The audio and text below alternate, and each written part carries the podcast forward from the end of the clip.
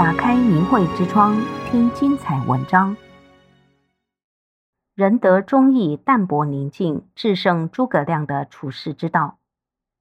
诸葛亮的名字家喻户晓，被人们称为智慧的化身、道德的楷模，可谓修身齐家治国平天下的实践典范。又被人称为至圣。他的高尚人格品质主要表现在以下的几个方面。淡泊以明志，宁静以致远，是诸葛亮草庐中门帘。此联揭示了他的理想追求和德操。即有道德修养的人，不清心寡欲，就不能使自己的志向明确坚定；不安定清静，就不能实现远大理想。诸葛亮受儒家和道家思想的影响，修道修德，志向高洁，曾作歌曰：“凤翱翔于千仞兮。”非吾不欺，是弗处于一方兮，非主不依。他对学习的态度是：静以修身，俭以养德。学须静也，才须学也。非学无以广才，非志无以成学。以慢则不能励精，险躁则不能致信。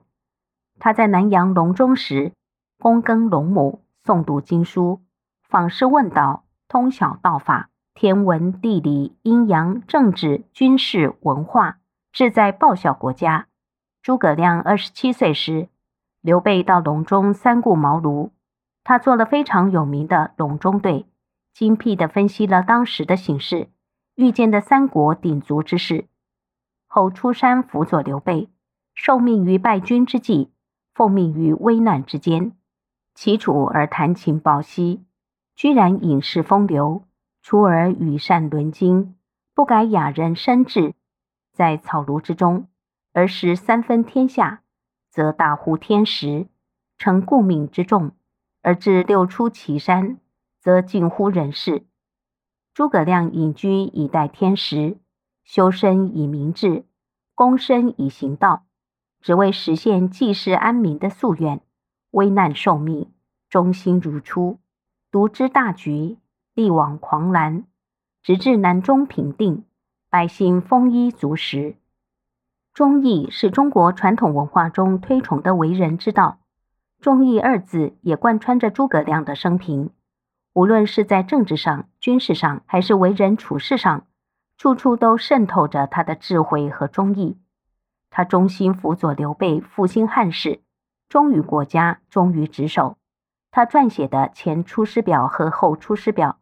文章自然流淌出至诚的语言，使人看到的是为国为民的忧思，是使命，是报效国家的决心和意志，是治理政事的勤勉与无私。即使今人读来，依然感人肺腑。前后出师仪表在，令人一览泪沾襟。诸葛亮给后主刘禅写道：“亲贤臣，远小人，此先汉所以兴隆也。”亲小人，远贤臣，此后汉所以倾颓也。臣本布衣，躬耕于南阳，先帝知臣谨慎，故临崩继臣以大事也。受命以来，夙夜忧叹，恐托付不效，以伤先帝之明。伏愿陛下清心寡欲，约己爱民，达孝道于先皇，不仁恩于余下，提拔优隐。以尽贤良，秉持奸邪，以厚风俗。诸葛亮对内师德行仁，用人公正，在其所重用的文武官员中，既有荆楚之士，又有蜀地人才，既有刘璋旧部，也有魏军降将，从无任何山头圈子之弊，其包容四海之襟怀，容人容物之雅量，受人赞誉。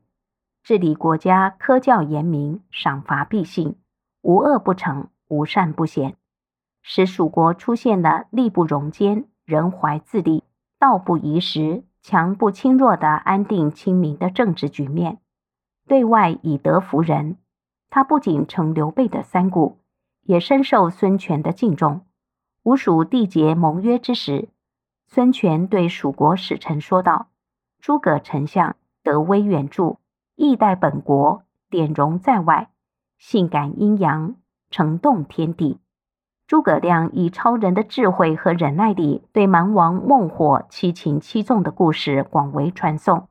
孟获最终心悦诚服地说：“公天威也，南人不复反矣。”据《遵义府志》记载，诸葛武侯征同人不下时，蛮儿女患斗，多有伤者求之。武侯教之此景为卧举生活，故至今名曰武侯井。诸葛亮还传给少数民族农作物种子和灌溉工具、织锦技术、医药知识等。蛮方百姓感恩不尽，乃为其立生祠，四时享祭，皆呼之为慈父。诸葛亮在举措篇中说道：“治国之道，务在举贤。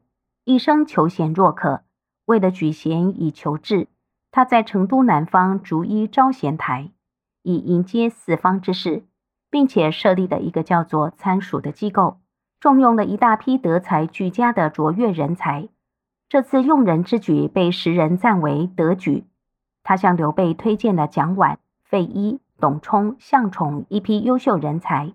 他一向器重的姜维、邓毅、杨仪等也都是俊杰人士，因此时人称蜀官皆属天下才俊。诸葛亮作为丞相，时刻关心百姓的疾苦，日理万机，兢兢业业。他在天文地理、兵书器械、农工计算。医卜星象等方面都有很深的造诣，将其用于指导百姓的生产和生活实践中。除大事之外，他还亲自组织兴修水利、桥梁、道路、驿舍等工程，亲自过问织锦、养蚕、煮盐、冶铁等生产发展情况，亲自参与木牛流马、连弩等器械的设计和制作。农业科技方面，他强调务农植谷。无夺其时，在诸葛亮的治理下，十多年间，蜀汉社会出现了田畴辟、仓廪实、器械利、积蓄饶、朝会不华、路无罪人的欣欣向荣的景象。诸葛亮为人忠厚宽恕，从不居功自傲。他在自勉中说：“教者招悔，忘者忍祸，总是虚心请教，见贤思齐，从善如流。”处理国家大事时，善于集众思、广忠义，听得进不同意见和建议。他几次发布鼓励将士直言极谏的文告，要求大家批评自己的过失和缺漏。在他执政期间，如果出现失误，他都绝不诿过他人，而自省自律。对于指出其过失和提出治理国家建议的人，他总是给予鼓励，并赞赏这种忠于国家的精神。说大家如果都能这样认真勤勉，则量可以少过矣。他提出为官者要严于自立，以身作则，上枉下取，上乱下遂，屋漏在下，止之在上，上漏不止，下不可居矣。诸葛亮一生淡泊名利，廉洁清正。他临终前给刘禅上呈的奏表中说：“初奉先帝滋养于官。”不自治生，今臣家在成都有桑八百株，薄田十五顷，子弟衣食自有余饶。至于臣在外任，别无调度，随身衣食悉养于官，不别治生，以长尺寸。若臣死之日，不时内有余帛，外有银财，以付陛下也。他清廉的风范，为后人留下了珍贵的精神财富。令贪官汗颜，令清官受鼓舞，令百姓肃然起敬。诸葛亮深知推天道以明人事的道理，他通过观察天象以预知未来，有先见先知之明，神机妙算，料事如神，往往运筹帷幄之中，决胜千里之外。他在军中闲暇之时，还写了著名的《马前课》，这是对天下未来形势的预测。是中国历史上最有名的几部预言之一。这部预言非常简洁明了，只有十四课，每一课预言一个历史时代，而且每一课都按顺序排列。每一个历史时代过去之后，人们回头一看，就会发现其预言惊人的准确。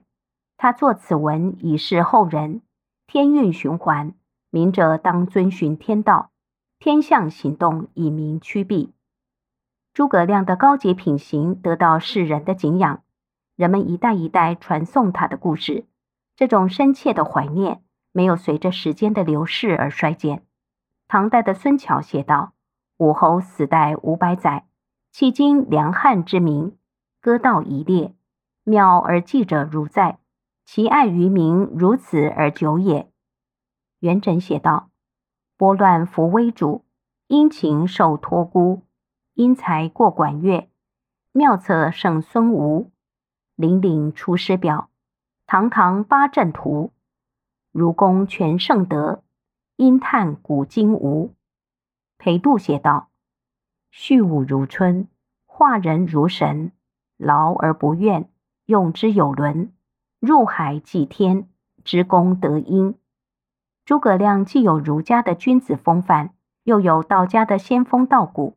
在他身上凝聚了历代文人雅士及黎民百姓对崇高道德人格的期盼，淡泊明志，躬身行道，对百姓的爱之深之久。订阅明慧之窗，为心灵充满光明与智慧。